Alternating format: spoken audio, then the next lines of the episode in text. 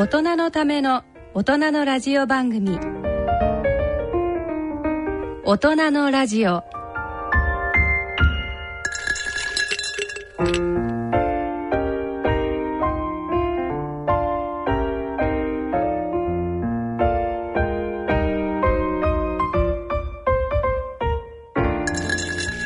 皆様ご機嫌いかがでいらっしゃいますか？大宮時子です。今回の大人のラジオでは全般に大人の音楽のコーナーの拡大版を番組後半は日野沖用のがん哲学学校のコーナーをお聞きいただきます。それでは大人のラジオを進めてまいります。大人のための大人のラジオ。この番組は野村証券ほか各社の提供でお送りします。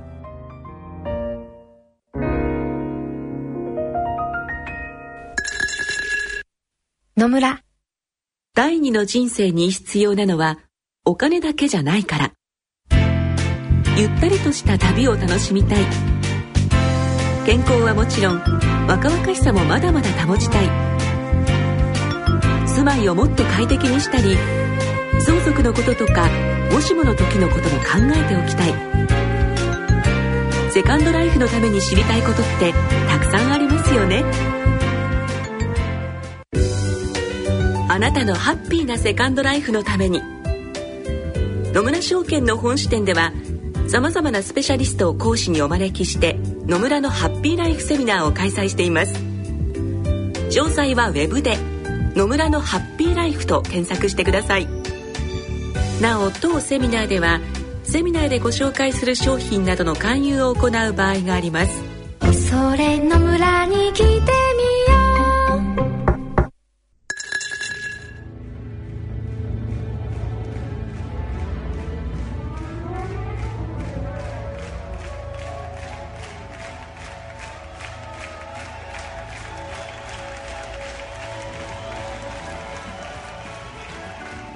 皆さんこんにちは。いやついにこの日が岡田さ来ましたね。んやってきちゃいましたね。こっち来ましょうよこっち。へあ。みんなセッティングするからそこ邪魔になります。そうですね、はい。もう皆さんも座ってるしここ座りましょう 聞こえてまいりましたのは12月2日ヤマハ銀座スタジオで開催されました日系大人のバンド大賞第1回大会10周年記念企画夢の続き Vol.6 と題したライブコンサートの冒頭のシーンです。今回の大人の音楽のコーナーではこの模様をダイジェストでお聞きいただきたいと思います。進行は音楽プロデューサーの岡田真一さんとライブコンサート夢の続き代表者の藤原豊さんです。はいありがとうございます。実は10年前の第1回日経大人のバンド大賞の全国大会。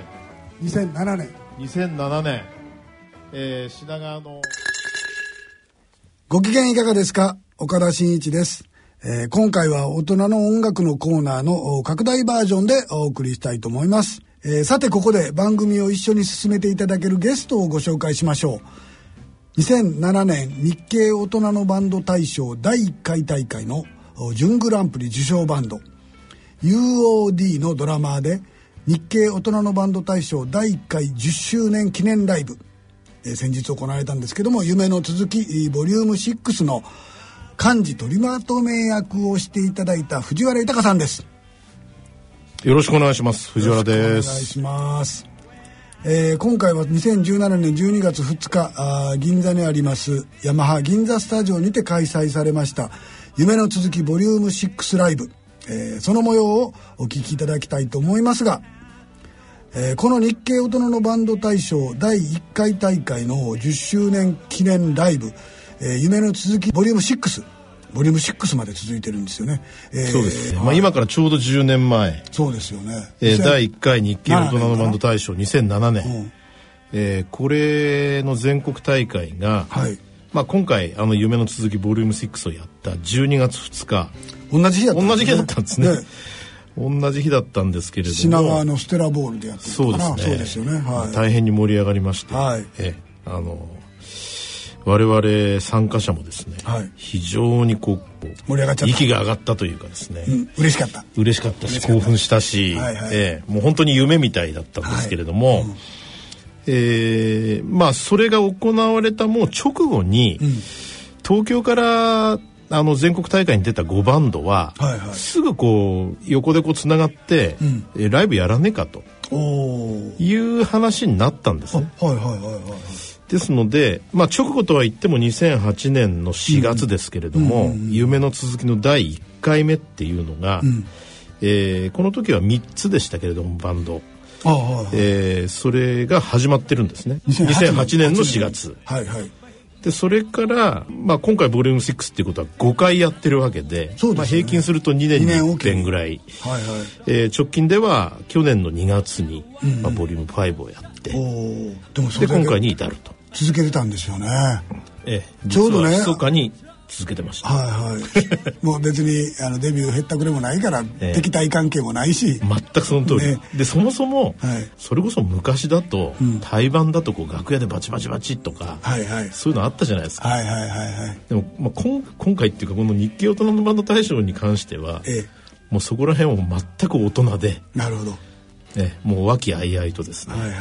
えで、えー、と今年10周年記念をやるんですけど2017年はどうでした？あ藤原さんにとっては。え2017年はですね、は音楽活動はですね、ちょうど、えーまあ UOD のギターの吉田健二さんが、はいはい。えー3年半ぐらいアメリカに行ってて、ええ。ちょうど今年の春に戻ってきた戻ってきた。はいはいはい。なのでまたこの UOD に合流できてで、えーこの「夢の続きボリューム6に、出れたと。えー岡田さんはいかがでしょうか？僕2017年はですねそう2017年ね定年退職して3年経つんですけどもこの度セカンド CD を立岡田でリリースしましてラストレコーディングボリューム1っていうのを出して次に、えー今年ボリューム2を出してしまいました。ラストレコーディングシリーズっておっしゃってましたね。そうそうそうもうこうなったら居直ってラスラストレコーディングシリーズ。えそれでねなおかつこのラジオもちょっとお休みしてたんですけどね、ええ。ー今年また大人のバンド復活できて、えー4月からまたあーラジオのパーソナリティもやり始めながらって言ってる時に、ええ。この10周年記念同窓会ライブ「夢の続き」を話を聞いてーなるほど。非常にあの2017年感慨深いいい年になりましたね。いやー素晴らしいですね。はい。ということで、この二人で大人のラジオを進めてまいります。はい。ではそ、れではですね工場を一つ。ヤンバルクイナサードさんですけども、1982年結成の初代ヤンバルクイナは1年足らずのまずはい一つ目のバンド、えー、ヤンバルクイナサードのはい演奏の模様をお聞きいただきたいと思いますが、ヤンバルクイナ、ちょっと、藤原さん紹介してあげてくださいよ。じゃああの私からご紹介しますと、ヤンバルクイナサードさんですけれども、はい。1982年結成、はい。これ山口で結成されたそうですけれども、はいはい。えーそれはあの大学時代のお話で1年足らずでしたけれども濃い活動されてたと。LMC っていうね当時やってたはい。ヤマハのイベントに出てらっしゃるんですよ、ええ。で僕はまだあの若き頃にええ。それの制作をしていてお会いしてるんですねはい。レコード持ってますもん。25年前。いや、いやいや35年前。35年前。はい。はい。はい。そこから25年。えそこから25年。はい。つまり今から10年前ですね。はいそうですね。日バンド経大人のバンド大賞に出るために、はい。えー再結成。再結成したと、ええ。うん。で、あの、日経大人のバンド大賞では、はい。えー東京予選会から全国大会出たと。はいいうバンド。はい。で、えー当時、まあ、16ビートのファンキーロック路線。はい。で、まあ、快進撃だったんですけれども、えーまあ、10年経つとですね、いろいろバンドにも変化があって、まあ、ギターの柴田さん、はい。ええ。まあ、去年亡くなられたということで、はい。えーまあ、バンドの大黒柱だったと思うんですけれども、はいはいはいはいえー今回はですね、んえー柴田さんに代わって、えー岩橋さんというギターが参加されて、新しいメンバーが入ってえはいそれで、えーその柴田さんの意思を継いで、ヤンバルクイナサードとして復活して、なるほどまあ、新しいロック路線も開拓していこうと。なるほど。それでサードなんですね。それでサード。わかりました。そうです。それではライブのお模様をお聞きいただきましょう。さあ皆さん準備はいいですか？はい、ではご紹介しましょう。ヤンバルクイナサード。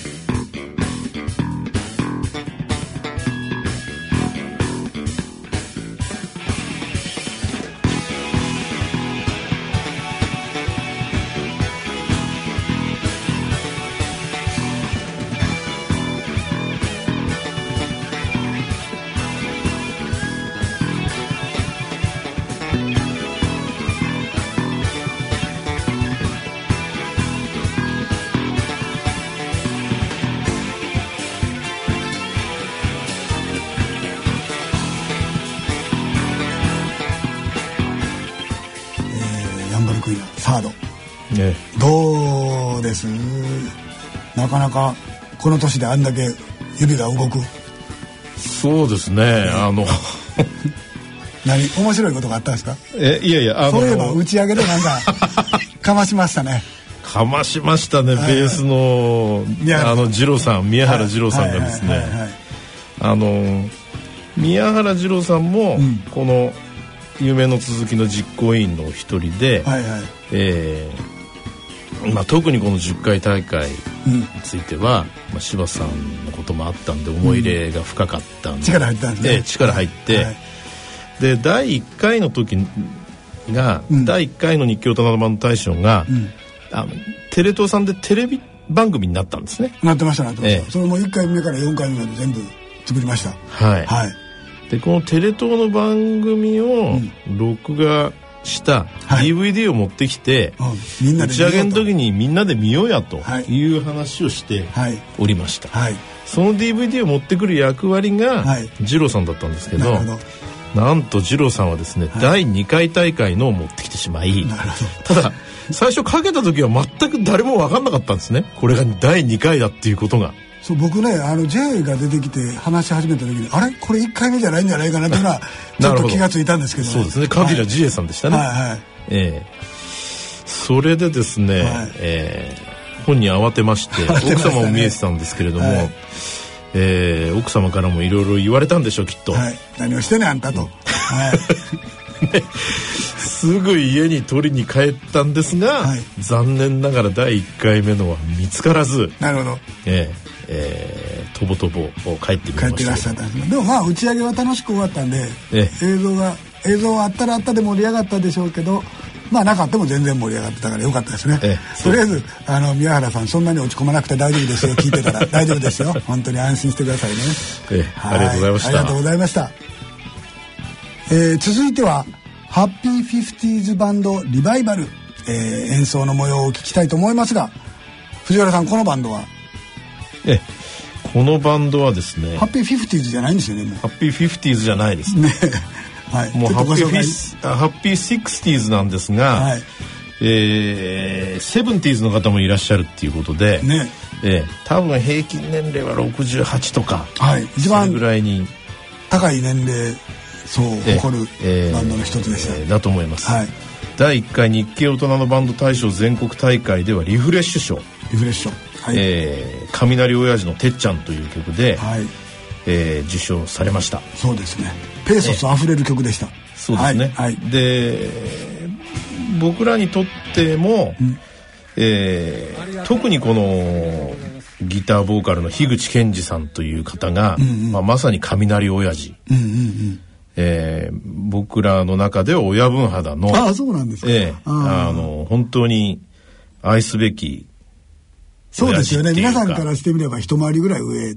え僕らからするとそうですね。一回りと言っても、そうですよね。はい。ええ。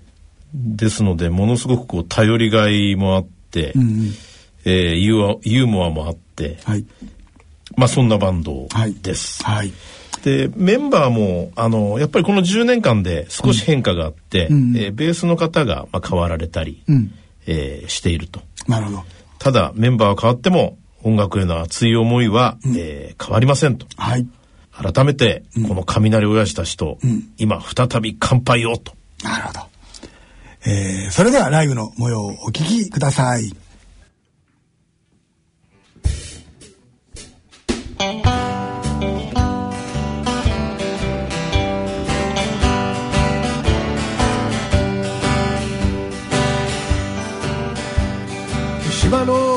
どちらに下駄履いて大酒飲みで祭り好き俺たちガキを集めて大ボラ吹いて学ばせた。坊主頭は真っ白でほっぺに自慢の刀傷。雷親父のてっちゃんは庄内一の無法者で広場で遊ぶとやってくる。加えタバコでやじ飛ばすいじめる。悪ガキ座らせて正座させてお説教魚取りも教わった。喧嘩の仕方も教わった。雷親父のてっちゃんは何でも知ってる先生さ。ん遠いシベリアにいるえー、ハッピーフィフティーズバンドリバイバル、えー、結構頭でいろんな紹介をしましたがやっぱりいい感じですね。非常にいいですね。ねあのー皆さんのまとめ役というかまあちょっと先輩格に当たるので皆さんのちょっとその大人のバンドの中でもちょっと先輩格でうん。相談役にもなってもらえるみたいええ。なね次にはハッピーズセブンティーになろうかというハッピーフィフティーズバンドリバイバルでしたはい。ありがとうございました。はい、えー続いて、えーご紹介しましょう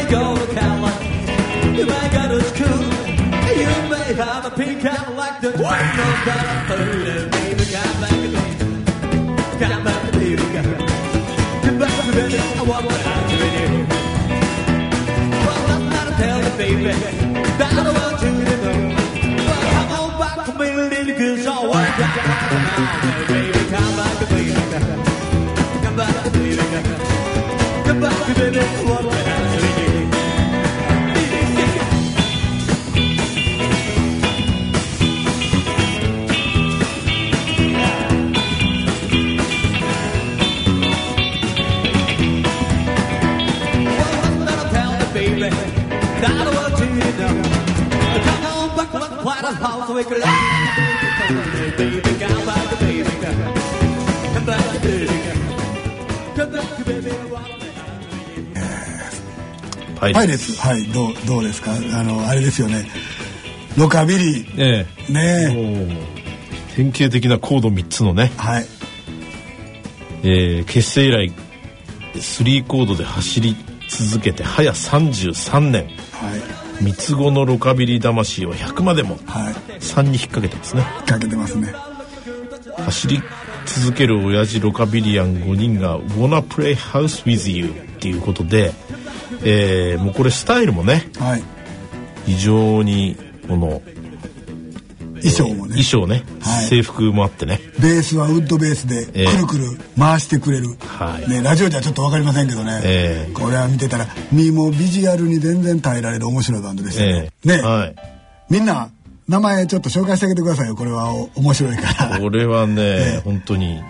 ボーカルの方はボギー。ボギー佐佐久久間間さん。ギターがジェリー中村さん。えベースはブラック上岡さん、えはい。キーボードはバップ大谷さんはドラムスペアン石田さん。いはい。これみんなどうやって呼んでペアン君とか言うてるんですか？ペアンはペアンって言ってますよね。言ってますよね。ええ。大谷さんは大谷さんだああなやっぱりそういう方もいるんですね。上岡さんも上岡さん。ブラックさんって言われてましたっけ？いや上岡さんは少なくとも僕は上岡さん。上岡さん？上岡先輩です。上岡先輩 あのーせっかく花束いただいたのにねそう。楽屋に忘れてましたね。思いっきりあの慌てて持ってきましたよね、えせっかくいただいたもん忘れてはいけない、でもお子さんなんかな？一緒に来てらっしゃったのそうはですね。ね。お嬢さんとお嬢さんと息子さん。ええ。ね。あのお子さんに支援してもらって。素晴らしい。はい。素晴らしいバンドでしたね。これでもあの衣装も凝った衣装でえなかなか洗濯に出せないんですねえらしいですね。ずーっとつあの洗濯出せないまま使って、20年以上使ってたんだけれども20年以上使ったんですよね。この度なんか新しいの新調されたやにも聞きましたね。なるほど、ええ。サイズが合わなかったのかちょっともうボロボロになりすぎたのか、ね。ただ皆さんね相当その体型には気を使ってらっしゃるようなね、ええあのーバンドでもあるので、腹回りがえそれこそメタボリックなえ感じでえはなくて、えちょっと UOD とは違う。えーザ・パイレーツでした、えー続いては UOD のお演奏をお聴きいただきたいと思います。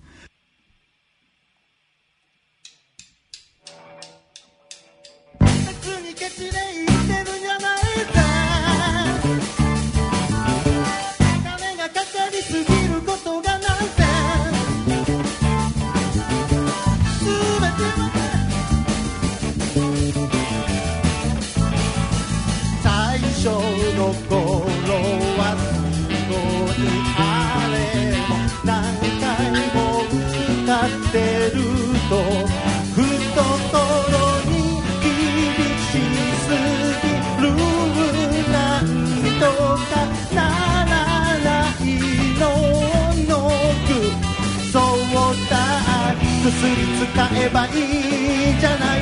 でも驚きの実。こんなに高い薬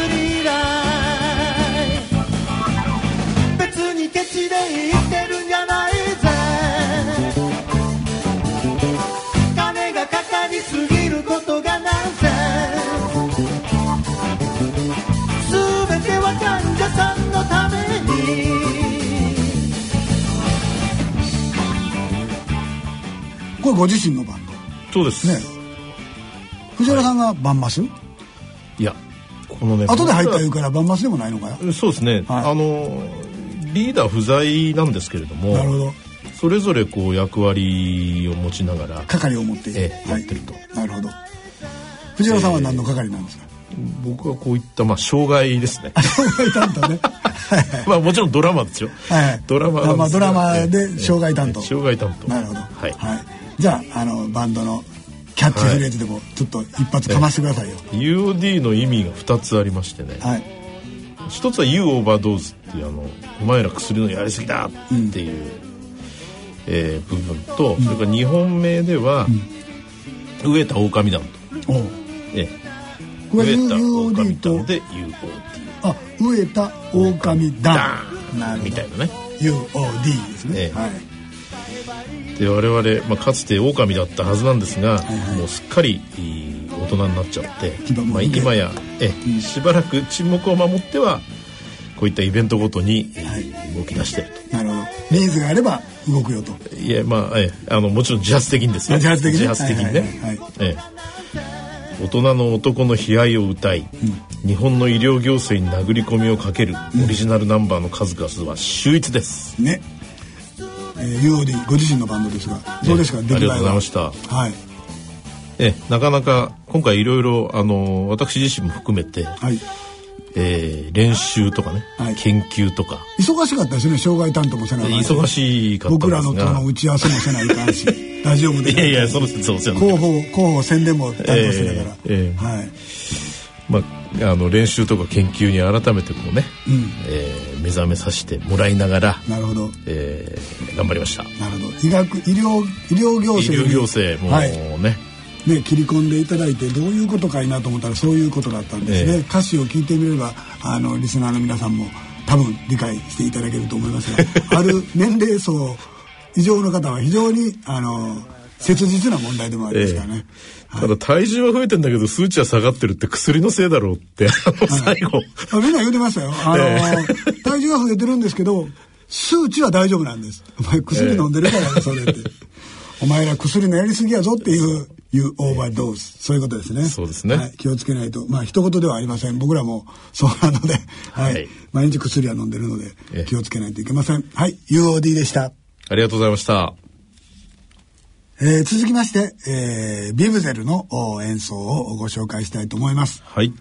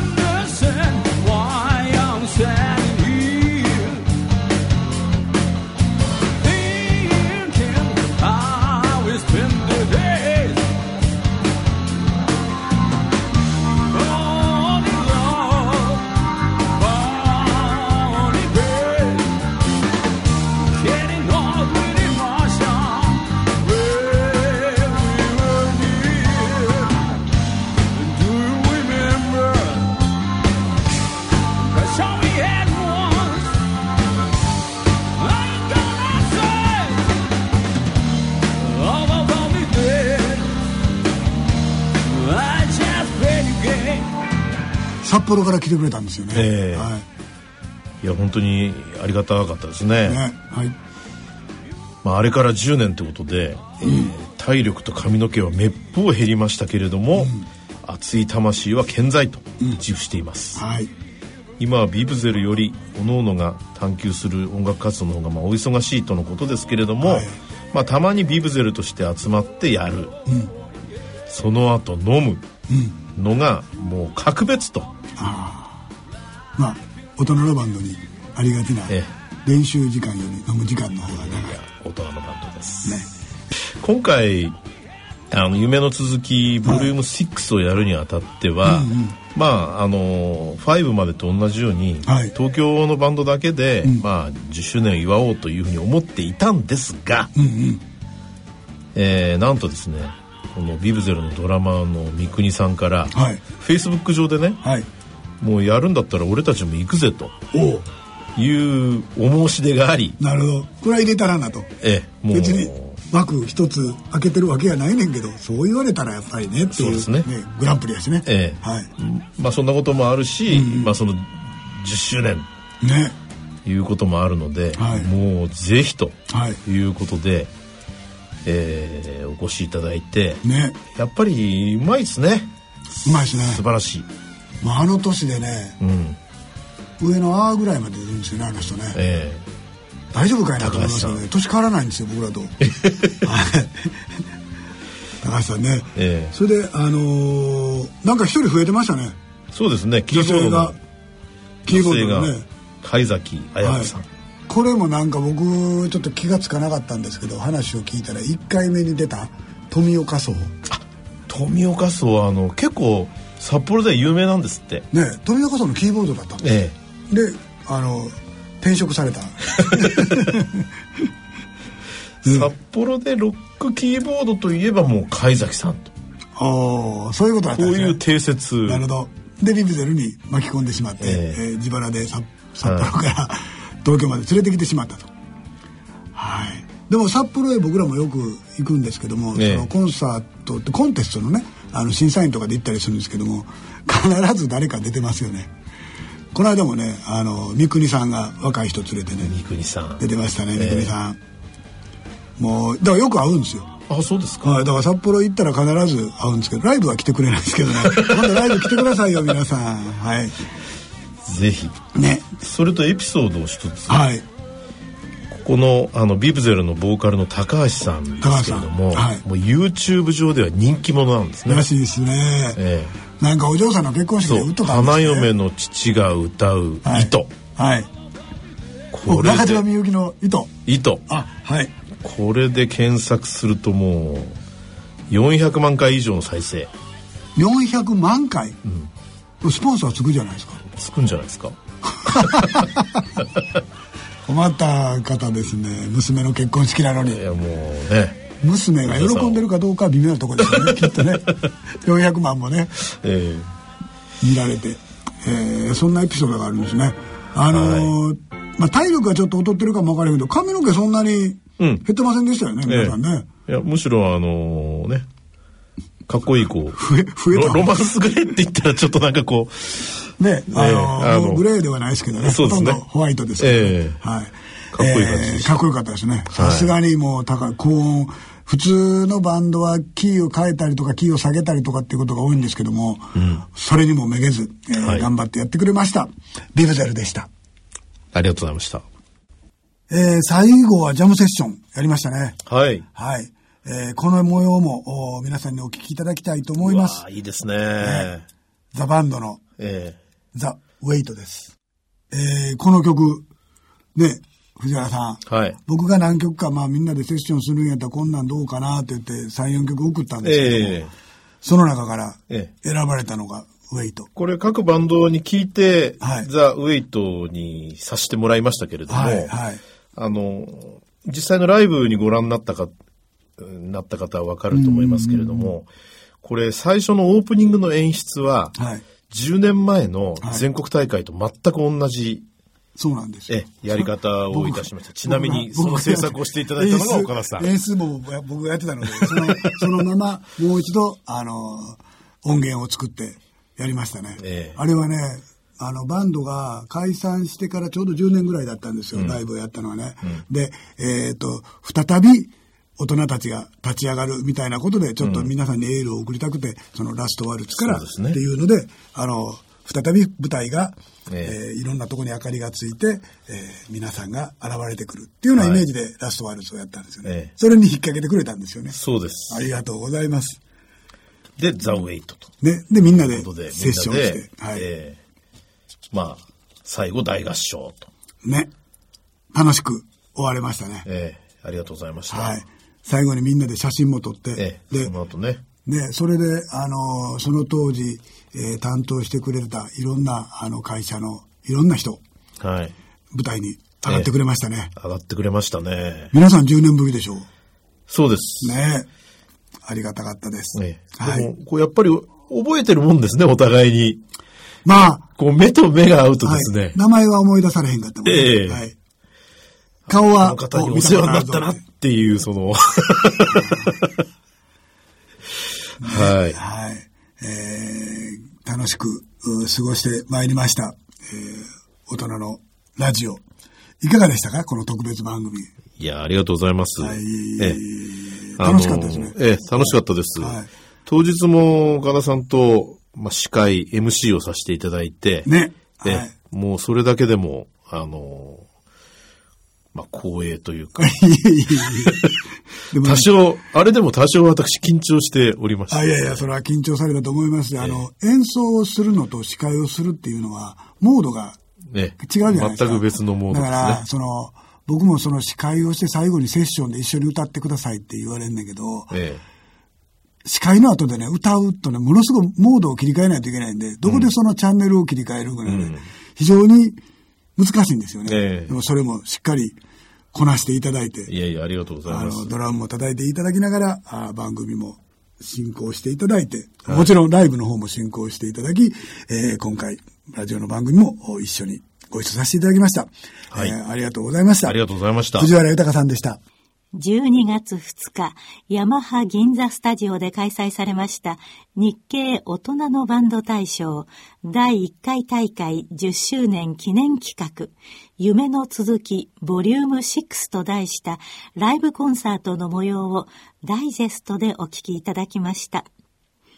なお、2018年1月3日午後2時半から大人のラジオ特集大人のバンド大賞夢の続きライブと題した特別番組を放送いたします。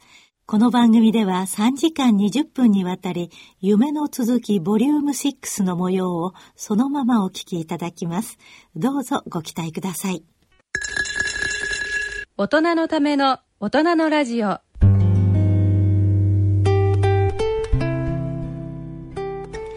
そろそろお時間となってまいりました。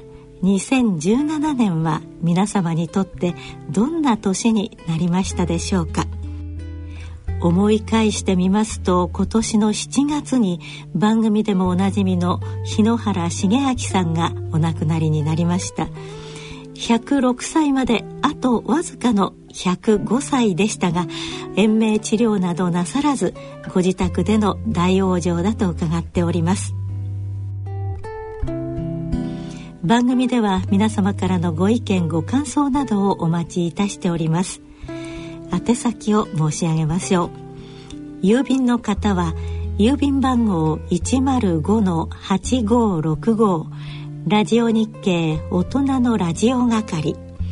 郵便番号105-8565ラジオ日経大人のラジオ係までお送りください。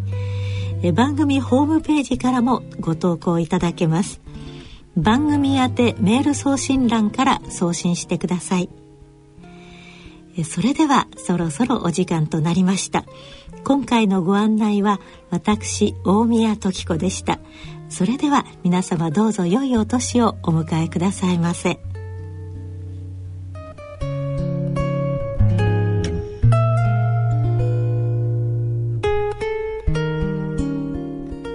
大人のための大人のラジオ。この番組は野村証券他各社の提供でお送りしました。